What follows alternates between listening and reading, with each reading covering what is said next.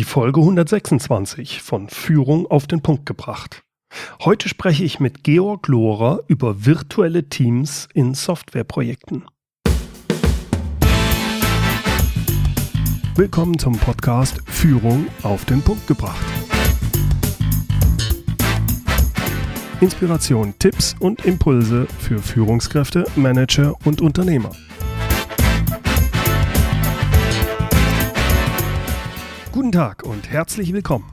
Mein Name ist Bernd Gerob. Ich bin Geschäftsführer-Coach und Führungstrainer in Aachen. Führen auf Distanz ist keine einfache Sache. In Podcast Folge 48 habe ich darüber schon mal ausführlich gesprochen. Heute geht es mir um die speziellen Herausforderungen beim Führen auf Distanz und zwar in Softwareprojekten in Softwareprojekten, die mit virtuellen Entwicklungsteams verteilt über die Welt gestemmt werden müssen. Also die Arbeit in interdisziplinären Teams aus der Distanz, ja, und dann noch mit Ingenieuren. Hierzu habe ich mir einen Experten eingeladen, nämlich meinen Ingenieur und Podcast-Kollegen Georg Lohrer. Er kümmert sich als selbstständiger Troubleshooter um Softwareprojekte, in denen mindestens ein Dutzend Entwickler an mehreren Standorten, meist unter hohem Zeitdruck, zusammenarbeiten.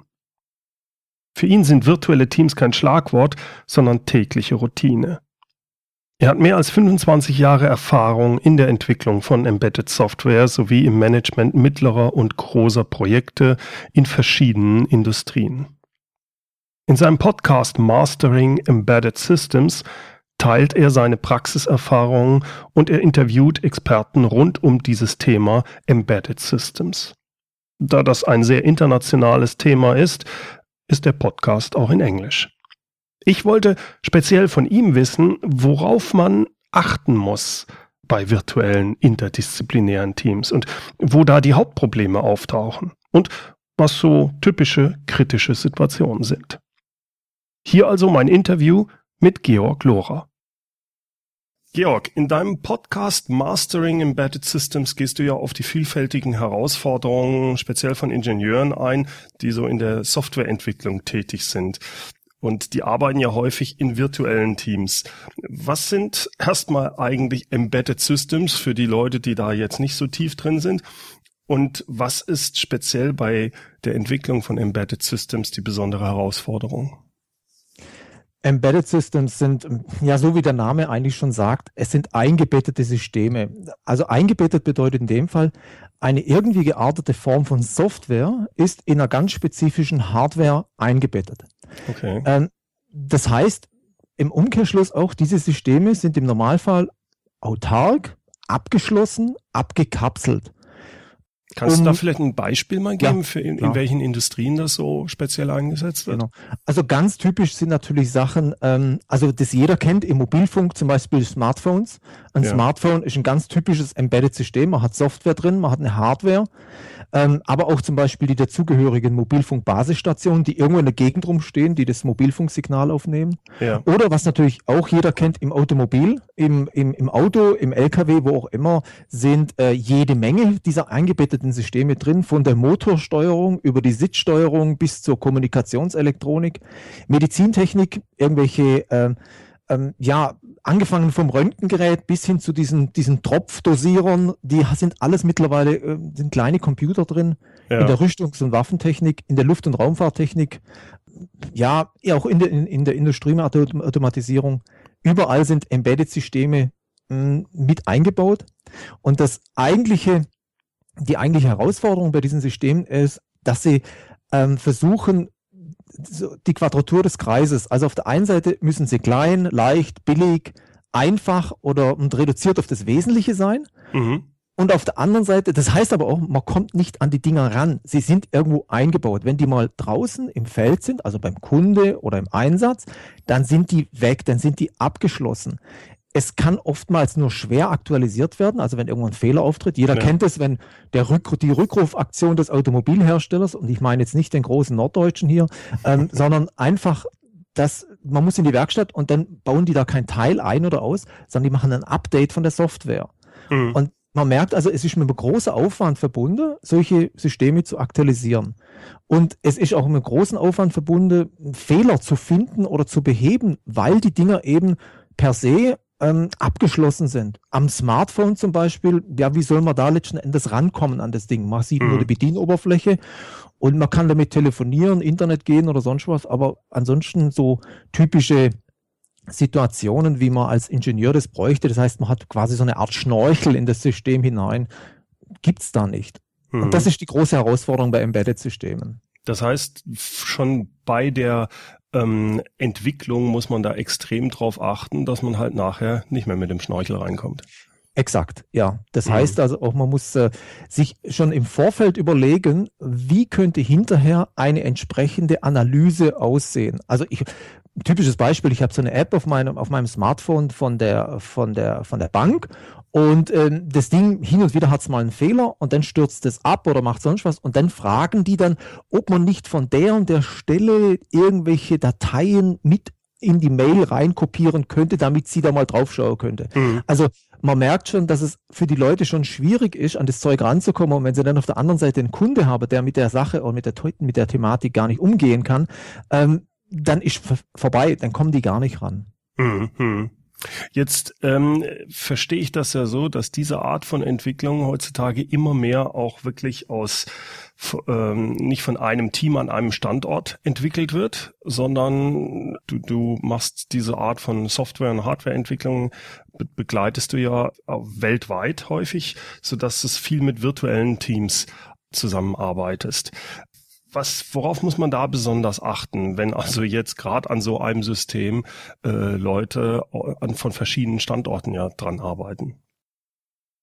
Also als allererstes kommt natürlich die räumliche Distanz. Ja, das ist das allererste. Das heißt, räumliche Distanz in manchen ähm, Unternehmungen ist es ja so, dass die räumliche Distanz schon bedeuten kann, der nächstgelegene Flur oder äh, die nächstgelegene Etage und es ist an sich schon ein, ein Riesengraben dazwischen.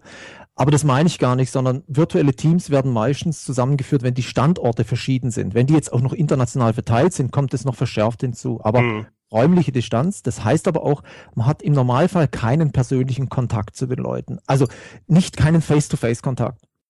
Worauf ich besonders achten muss, ist, ich habe an das, was sich normalerweise, wenn man jemanden persönlich begegnet, an sich relativ schnell einstellen kann, nämlich ein Zutrauen, Vertrauen, äh, ist etwas, was sich nur ganz langsam und schwer bildet, wenn ich den anderen vielleicht noch nicht mal sehen kann, noch nicht mal über Video, sondern einfach nur die Stimme höre und das auch nur noch selten, vielleicht sogar noch in einer Fremdsprache, ist schwierig. Das heißt, mhm. man muss dieses, diese, diesen Mangel an, an, ähm, an Nähe muss man durch Reden, Erklären, Zuwendung verbessern.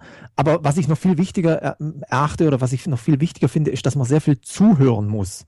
Also und gleichzeitig dabei sich selber reduzieren. Das heißt, um, um ein Beispiel zu machen, wenn ich mit japanischen Kollegen zu tun habe, ist, Japanisch ist äh, eine kontextgetriebene Sprache. Das heißt, die sagen dir oftmals nur 20 Prozent, weil sie davon ausgehen, 80 Prozent sind dir bekannt. Das mhm. weiß ich jetzt aber nicht.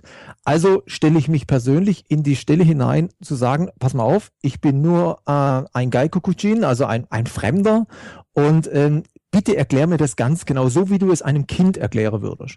Ja. Und damit habe ich oft gute Erfolge erzielt, indem ich mich selbst sehr zurücknehme in meiner Position und in meiner Haltung, sondern mich als wirklich auch als, als unwissend oute. Dann gibt es die Möglichkeit, dass die Leute da drauf einsteigen und mir eben helfen. Um jetzt Vertrauen zu bilden, um in dem virtuellen Team voranzukommen, muss ich aber auf der anderen Seite auch, ich kann nicht nur mich als, als dumm hinstellen oder als unwissend, sondern ich muss auch ähm, mit Erfahrung auf der anderen Seite kommen. Ja, also ich muss viel stärker in, äh, in die, in, auf die Erfahrung gehen. Ich muss den Leuten zuhören, muss klar machen, dass ich ein bisschen Ahnung habe. Also virtuelle Teams zu führen, meiner Erfahrung nach, ohne eine gewisse Erfahrung oder Know-how auf dem jeweiligen Spezialgebiet zu haben, ist schwierig, weil man ansonsten so als, ja, da wird man so abgehakt als jemand, naja, dem erzählt man halt ein bisschen was und das war's dann. Mhm. Nee, ich will ja, ich will ja in eine Kommunikation kommen. Ich will ja mit den Leuten, ich will ja Vertrauen gewinnen. Du musst auf einer Ebene wahrgenommen ja, werden. Ne? Genau, genau. Äh, ja, ja, das kann ich mir vorstellen. Das heißt, jemand, der gar nicht in dem Thema drin ist, sondern wirklich nur die reine Projektleitung hat, ohne wirkliche Systemerfahrung, äh, der wird gar nicht für voll genommen. Ja, er wird schon vollgenommen, für vollgenommen, aber für eine andere Rolle. Mhm. Und wenn es aber darum geht, das ist meistens mein Thema, dass irgendwelche Probleme, äh, irgendwelche Projekte in der Klemme stecke, dann geht es darum, ein, ein, ein, Problem zu lösen und Fehler zu finden und äh, den, das Stocken zu beenden. Ja. Und dazu muss man verstehen, was einem die Leute sagen, auch im Sinne von, was sie selber behaupten, warum es nicht funktioniert oder warum es nicht geht, mhm. um sagen zu können, ist das jetzt in Ordnung oder äh, hat es Herrn einen Fuß, was der mir erzählt oder die mir erzählt oder ist es einfach nur äh, so ein Gebrabbel, das irgendwie für das Management abgesondert wird, damit man irgendwie ja da äh, wieder ja. wegkommt vom Telefon. Ja, das ja. heißt, ich, geh, ich muss da auf der einen Seite, muss ich natürlich, um so virtuelle Teams zu führen, muss ich natürlich einen großen Vertrauensvorschuss reingeben. Das heißt, wenn die mir Leute was sagen, und was behaupten, dann glaube ich das erstmal. In mhm. allerersten Moment glaube ich das erstmal. Ich nehme das so mit.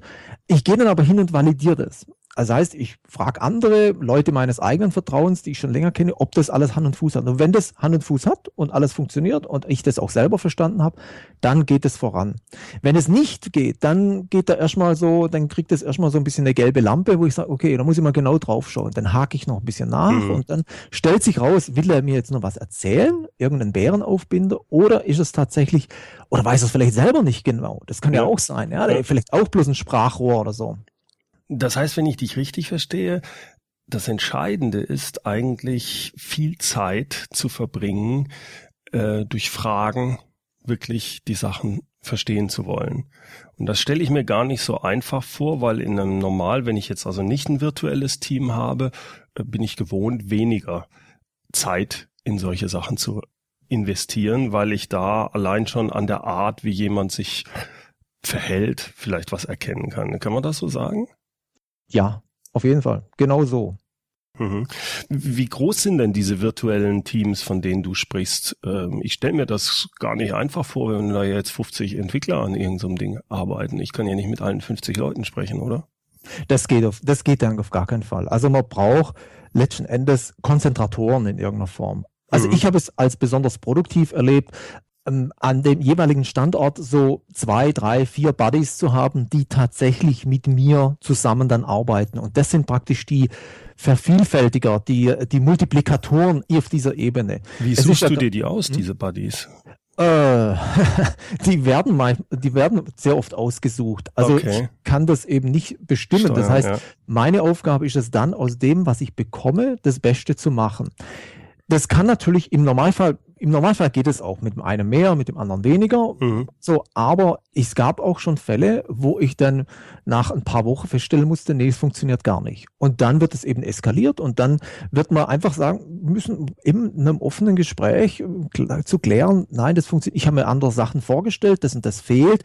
Wie sieht es aus? Und dann kommt derjenige dazu, ja, nee, ganz schwierig. Also ich hatte mal einen Fall von einer Frau, die dann einfach klar wurde, dass sie letzten Endes für diese Aufgabe sich selber auch nicht glücklich da darin ist. Es wurde ja auch so zugewiesen mhm. und da haben wir gemeinsam die Lösung mit den jeweiligen äh, Line-Managern gefunden, ähm, jemanden anderen zu finden, der das macht. Und da war ich dann tatsächlich von vornherein mit beteiligt und dann hat es auch besser funktioniert. Mhm. Also ich habe bei diesen äh, Teams in verschiedenen Standorten, dem war meine Erfahrung, dass es sehr gut ist, wenn man so ein Kick-off-Meeting trotzdem machen kann, wo die Leute sich mal persönlich treffen, zumindestens einfach um dieses Vertrauen schneller aufzubauen. Aber wenn ich dich richtig verstehe, ist das halt in vielen Projekten äh, aus Kostengründen oder sonst wie gar nicht möglich. Und dann muss man so vorgehen, wie du das gesagt hast, ja? Also ein Kick-Off-Meeting, da würde ich immer jubeln, ja. Das ist okay. eine ganz, ganz tolle Sache. Ähm, die, ich habe es ganz selten erlebt. Es, äh, mhm. es ist einfach so, die, die Firmen werden oft, äh, stellen solche virtuellen Teams auf, äh, eben gerade aus Kostengründen. Da wird irgendwo eine Dependance in Fernost aufgemacht oder in Südamerika oder in, in, in Vorderasien oder sowas. Mhm. Und dann ist es nicht gedacht, dass die sich dann mit den ganzen Restlichen auf der Welt irgendwo treffen, um zwei Tage lang zu arbeiten, Hände zu schütteln und sich zu beschnuppern. Ähm, das wird dann oft nicht eingesehen. Wobei mhm. die, die, die Manager selber das natürlich für sich in Anspruch nehmen, immer, immer und überall hinreisen zu dürfen ist klar. Aber ähm, auf der Ebene passiert es oft nicht. Mhm. Wenn ich es mal hatte, dass es so war, und äh, wir hatten übrigens am letzte Wochenende war bei dem Projektmanagement Barcamp in Dornbirn war eine Session genau über dieses Thema. Wie werden virtuelle Teams geführt und was ja. ist notwendig und so. Und da war auch unisono die Meinung, Kick-Off-Meeting wäre geil. Das wäre einfach ja. klasse, das zu haben. Aber, und dann kam bei allen möglichen das Aber, es gibt es zu selten, weil eben hm. das Geld nicht in die Hand genommen wird, sowas. Das heißt aber auch, wenn ich so ein Kick-Off-Meeting haben kann, ist es ja kein Garant dafür, dass es funktioniert, weil es, kann, es können auch Antipathien auftauchen, auch untereiner. Ja. Es können die Ressentiments voll durchschlagen. Also da hat man als derjenige, der das Team leitet, hinterher eine sehr große Moderationsfunktion äh, und auch eine Zusammenführungs- und äh, ja Zutrauen, vertrauensbildende Position. Da geht es viel mehr über die miteinander klarkommen als um irgendwelche technischen Belange. Man kann das Technik als Vehikel benutzen, klar, um gemeinsam Zutrauen zu finden, mhm. aber das muss nicht sein. Und dann kommt ja noch dazu, dass äh, was dann gerne passiert, so ein, so ein virtuelles Team, das ein Kickoff hatte, ähm, oder Kickoff-Meeting stattgefunden hat dann, ähm, ein halbes Jahr später werden die Leute ausgetauscht. Und dann kannst, dann kannst du wieder eins machen. Ja? ja also ja. über kurz oder lang hast du die Situation, dass die eine Hälfte sich per Kickoff kannte und die andere nicht. Das gibt dann oft recht schwierig, diese Leute dann einzuphasen und reinzubringen, weil die einfach einen Nachteil dadurch haben. Ja. Ja, das verstehe ich. das ist eine besondere Herausforderung. Mhm. Ähm, wenn du aber, wenn du sagen wir mal die Chance hast, ein virtuelles Team zusammenzustellen, worauf würdest du besonders achten? Ich würde bei mir anfangen, nicht weil es besonders wichtig ist, sondern weil es ein, ein, ein zentraler Punkt ist. Also ich würde, wenn ich ein jemand wäre, der ein virtuelles Team zusammenstellen kann und darf, einer der wichtigsten Voraussetzungen ist, der jeweilige Teamleiter darf sich nicht als das Zentrum des Universums begreifen. Ja? Nur dadurch, dass er die Möglichkeit hat, das zusammenstellen, ist er vielleicht primus inter pares, aber das war's auch schon. Mhm. Er ist nicht äh, die wichtigste Person überhaupt der ganzen Sache. Das zweite wäre, für alle Teammitglieder würde ich fordern oder würde ich ex explizit darauf achten, Kommunikation ist essentiell. Ich kann keine Eigenbrötler gebrauchen. Mhm. Also der typische, gerade im Softwarebereich, der typische Nerd mit Kapuzenpulli und leerer Pizzaschachtel wäre unter Umständen nicht so geeignet. Ja, da muss man, muss man gucken. Und ja. dann würde ich ganz klar Regeln aufstellen. Regeln zum Beispiel für Feedback? Wie wird das gemacht? Wie wollen wir das machen? Mhm. Wie soll Kommunikation stattfinden? Was für virtuelle Treffen gibt es? Also wir treffen uns einmal die Woche, wir treffen uns jeden Tag, wir treffen uns zweimal die Woche oder irgendwas in der Richtung. Kommt ja noch dazu, ähm, wenn es dann verteilt ist auf der Welt, hast du eine unterschiedliche Zeitzone, ja. ja. Dann natürlich auch die Frage, wie sehen unsere internen Abläufe und Prozesse aus? Sobald, so, je nachdem, ob man die schon überhaupt zu diesem Zeitpunkt der Definition oder Zusammenführung des Teams bestimmen kann. Aber selbst dann kann man sagen, ich habe vor, das so und so zu machen. Was mhm. ich zum Beispiel immer gemacht habe, war, ich habe eine, ein, ein, ein Mindmap gemacht über die Rollenerwartung. Was Ah, was ja. die Leute machen, wo sie ihre Verbindungen haben, ähm, mit wem sie sprechen, was ihre Aufgaben sind, ähm, was ihre Soft Skills sein sollen, was ihre Hard Skills sein sollen. Und wenn ich das den Leuten gegeben habe, dann kam im, immer kam die, das Feedback, ja, das kann ich nicht und das kann ich nicht oder das kann ich und das nicht und so. Okay. Und da hatte ich schon gute Anhaltspunkte, um weiterzukommen mit dem ganzen Ding. Mhm. Ja, das, das sind gute Tipps. Ähm, jetzt, äh, du hast vorhin ja schon erzählt, dass du zum Beispiel auch mit mit Asien, mit Japanern auch zusammenarbeitest. Was ist denn so, was sind denn so die Hauptprobleme, wenn man mit interkulturellen Teams arbeitet? Also Teams, die wirklich so verteilt in der Welt unterschiedlich sind, unterschiedliche Kulturen haben. Wo gibt's da, was gibt's da besonders zu beachten? Wie vorher schon erwähnt, als allererstes die Zeitverschiebung. Also ich habe in einem Projekt gearbeitet, da hatte ich äh, Mitglieder des Teams waren in, in China und Japan, äh, ein paar in Zentraleuropa und manche auch in Nordamerika. Nordamerika und Japan, also immer zwei von dreien hätten irgendwie einen gemeinsamen Slot, einen Zeitslot zusammen, entweder früh morgens, für den anderen spät abends oder umgekehrt, aber niemals alle drei. Einer war immer im Bett letzten Endes. Hm. Das heißt, du hast wirklich eine schon in der Struktur angelegtes Problem. Das, ja. ist, das ist das Erste. Das muss schon mal irgendwie klarkommen mit. Das bedeutet sehr viel, sehr viel Weitergabe von Informationen und zwar ungefiltert. Das ist sehr aufwendig, sehr schwierig und das auch in die entsprechende äh, Sichtweise weiterzubringen. Teilweise manchmal hilft es nichts. Der muss halt mal abend, nachts um zwölf ein Meeting machen, damit, ich habe es meistens so gemacht, dass ich dann derjenige war, der das praktisch dann so zur Unzeit gemacht hat. Mhm. Ich erinnere mich an, an Meetings morgens um vier, ja, weil die unbedingt morgens um zehn in Japan was machen wollten oder so, oder nachts ja. um zwei oder irgendwie sowas. Also äh, das ist schon ein bisschen wow. hässlich. ja. ja. Das andere ist natürlich, man begegnet natürlich, wenn man ähm, als Deutscher gerade irgendwo hinkommt, nicht als Deutscher, sondern überhaupt irgendwo als Fremder hinkommt, einer unterschiedlichen Arbeitskultur, einem unterschiedlichen Arbeitsverständnis. Ich meine damit nicht, ob, ob das besser oder schlechter ist, das ist gar nicht die Frage, sondern es ist einfach nur anders. Mhm. Ähm, um ein Beispiel zu machen, in, in China zum Beispiel ist es so, da wird Information als eine Art Schatz begriffen. Das heißt, Information ist etwas sehr Wertvolles und niemand gibt es gerne freiwillig raus. Mhm. In Deutschland, wenn jemand gefragt wird, im deutschen Arbeitsumfeld, wenn jemand gefragt wird, dann kriegst du im Normalfall die volle Ladung direkt vor den Kopf und das war's. Und mhm. wenn du dann weiter fragst, dann wird das schon als irgendwie begriffen, so, was soll das jetzt? Ich habe dir doch schon alles gesagt. Ja. In China ist das völlig unverständlich und das, du bekommst, wenn du fragst, immer erst 20 Prozent. Und dann musst du nochmal fragen und nochmal, nochmal, so nach dem fünften, sechsten Mal hast du ungefähr so das Bild, was alles zusammen ist. Ja. Im Umkehrschluss ist es aber für den Chinesen so, er kriegt vom Deutschen die volle Breit, Breitseite. Er meint aber, das sind nur 20 Prozent. Das heißt, da muss doch noch was kommen und nervt denn die anderen mit seiner dauernden Fragerei. Das wird in dem Moment klar, wenn man sich, wenn man sich darüber klar macht, was unterschiedliche Glaubenssätze in den jeweiligen Kulturen herrschen können. Einen, den zum Beispiel habe ich neulich erst kennengelernt, als es ein Unverständnis gab, da wurde ein Arbeitspaket von Deutschland nach Polen transferiert und der Deutsche sagte mir, ich habe das übergeben, da kam nie Frage. Und der Pole sagte mir dann, ja, wir haben das bekommen, aber uns hat nie jemand instruiert. Also es war einfach, der eine hat erwartet, dass der eine kommt und fragt und der andere hat erwartet, dass er abgeholt wird und der andere ihm erklärt. Ja, und beide ja. standen da und haben gewartet.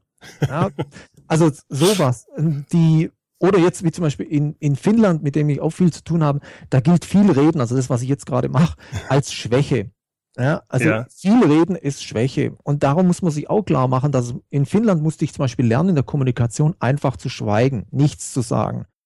Also auch mal eben 10, 15 Sekunden lang. Das ist völlig normal, darum muss man sich als Deutscher gewöhnen.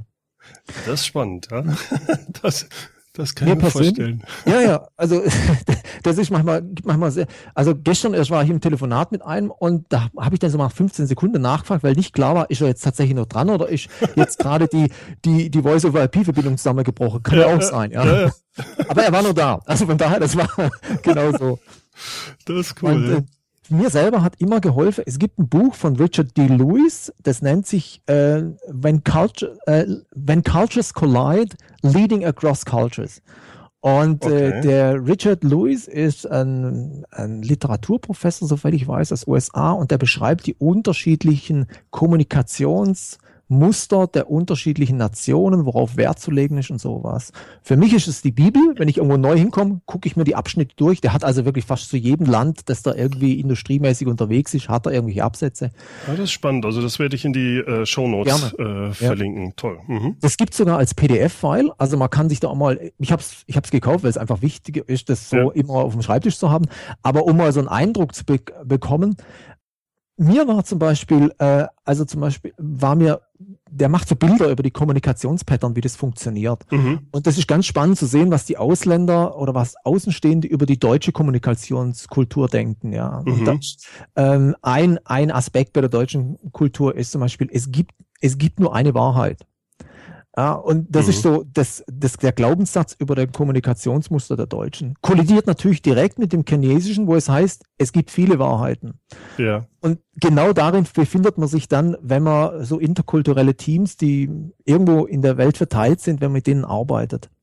Das ist natürlich besonders schwierig, also normalerweise schon schwierig, wenn ich in dem Land bin und mit den mhm. Leuten so umgehe. Das wird natürlich nochmal potenziert, diese Schwierigkeit, ja. wenn ich das nur am Telefon machen kann, ne? wenn ich genau. gar nicht die Leute sehe und, und, und, und näher an denen dran bin. Ja, das kann ich mir gut vorstellen. Georg, was sind denn aus deiner Sicht so diese typischen kritischen Situationen, die in Softwareprojekten passieren können? Und wie, wie geht man damit am besten um als Projektleiter? Mhm. Also grundsätzlich beziehe ich mich da hauptsächlich oder beziehe ich mich da auf, auf Embedded-Systeme, wie, wie, vorher schon gesagt, mhm. Software, Hardware gemeinsam. es gibt, man muss vielleicht noch dazu wissen, es gibt zwei grundsätzliche Strömungen in der Entwicklungsphilosophie, das, das agile Konzept versus das traditionelle V-Modell Wasserfall. Mhm. Ähm, dass die, die Insider werden damit was anfangen können.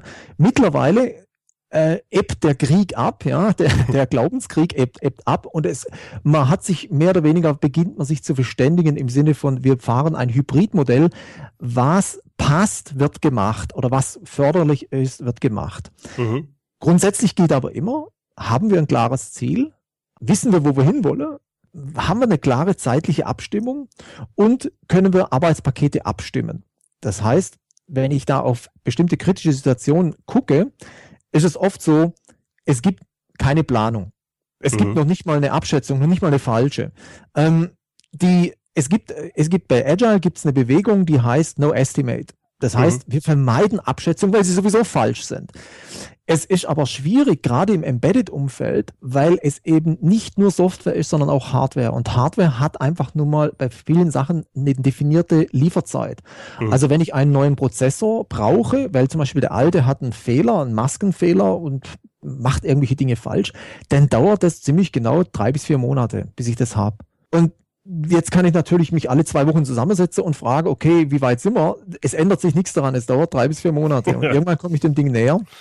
Ja. Das heißt, da muss ich anfangen zu planen. Das mündet dann oft in kritische Situationen, dass eben nicht gemacht wird, oder wenn es nicht gemacht wird, dann weiß niemand so genau, wo man steht. Das ist ein großer kritischer Bereich, dass Planung, selbst wenn es möglich wäre, nicht gemacht wird. Mhm. Das zweite, ähm, Features, also Eigenschaften eines Systems, werden nicht oder falsch definiert, nicht ja. ausreichend definiert. Das heißt im Umkehrschluss dann oft, dass äh, niemand so genau weiß, was an sich genau gemacht werden soll. Also es werden zum Beispiel irgendwelche abstrakt, äh, irgendwelche abstrakten Bezeichnungen für Features verwendet. Also so, das System soll schnell genug sein oder sowas, mhm. ja, ohne das jetzt konkret zu machen, in welcher Situation, was genau, wer, wann, wie und so weiter. Das ja. muss halt alles bestimmt werden.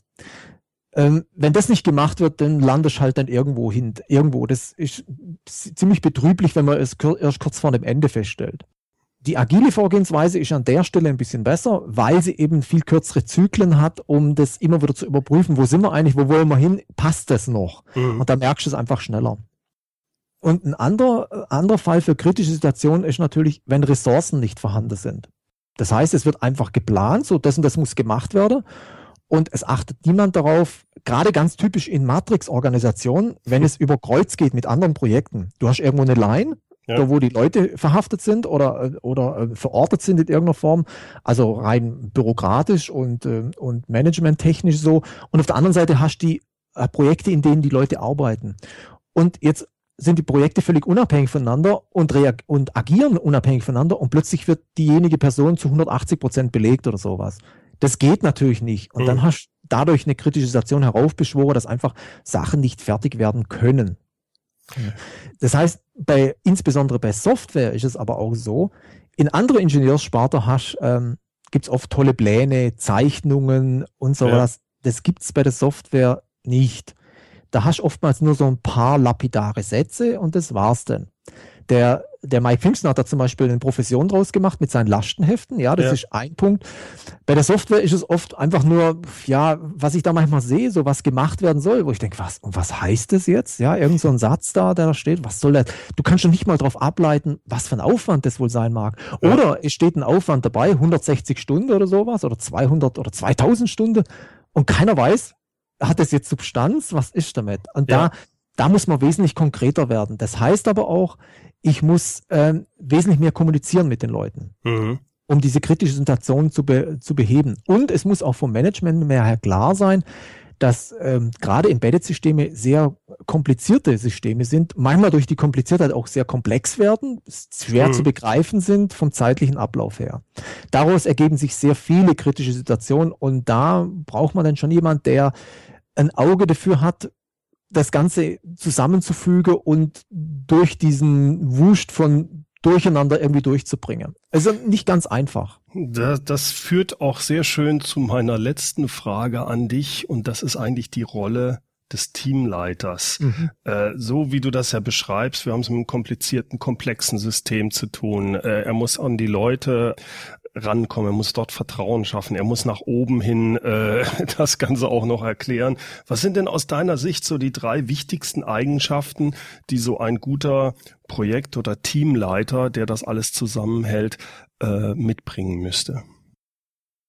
Das Allerwichtigste für mich ist ein Satz, den ich aus dem NLP kenne, das heißt, the map is not the territory. Also die Landkarte ist nicht die Landschaft. Ja. Was heißt, das heißt ganz einfach in der Kommunikation, das, was der andere mir sagt, wie er sich verhält, wie er agiert, ist das Ergebnis seiner Interpretation der Realität.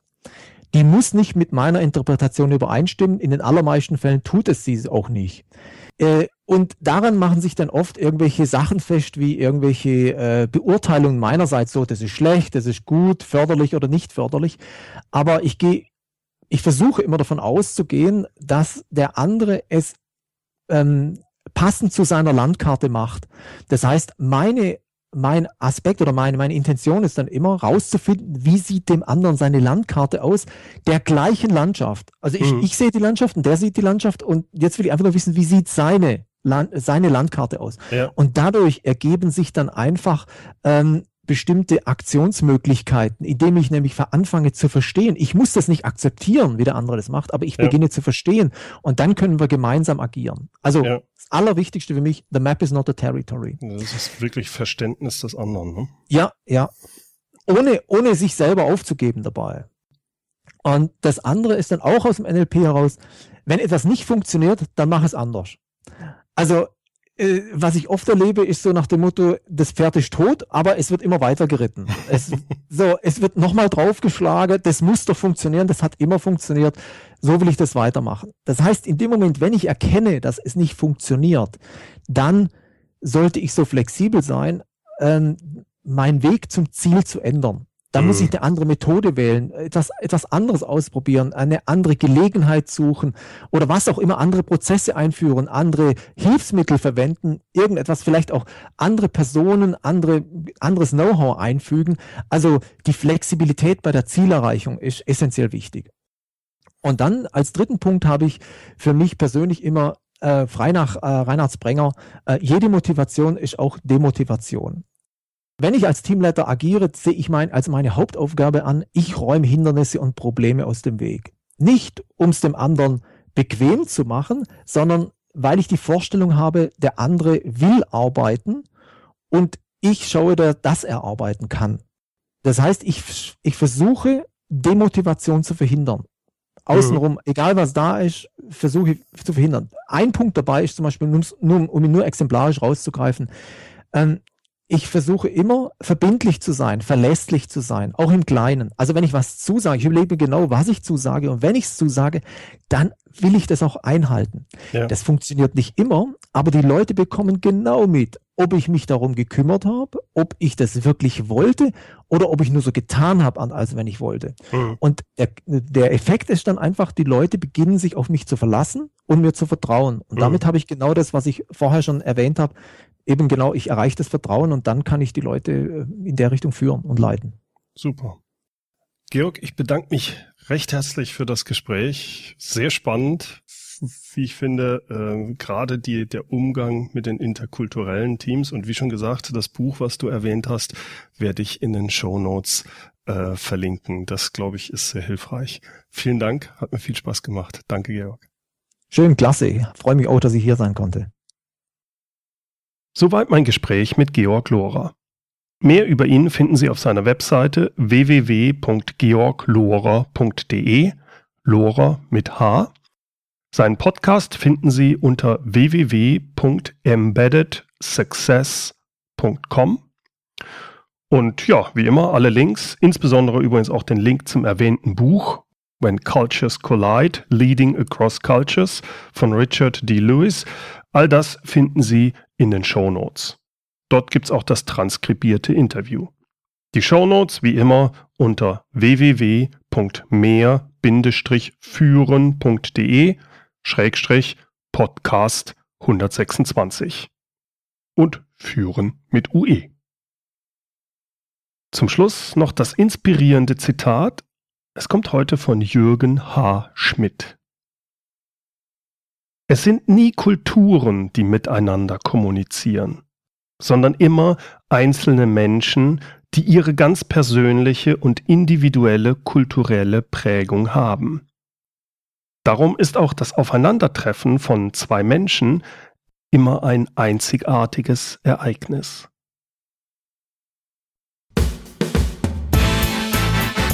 Herzlichen Dank fürs Zuhören. Mein Name ist Bernd Gerob und ich freue mich, wenn Sie demnächst wieder reinhören, wenn es heißt Führung auf den Punkt gebracht. Inspiration, Tipps und Impulse für Führungskräfte, Manager und Unternehmer.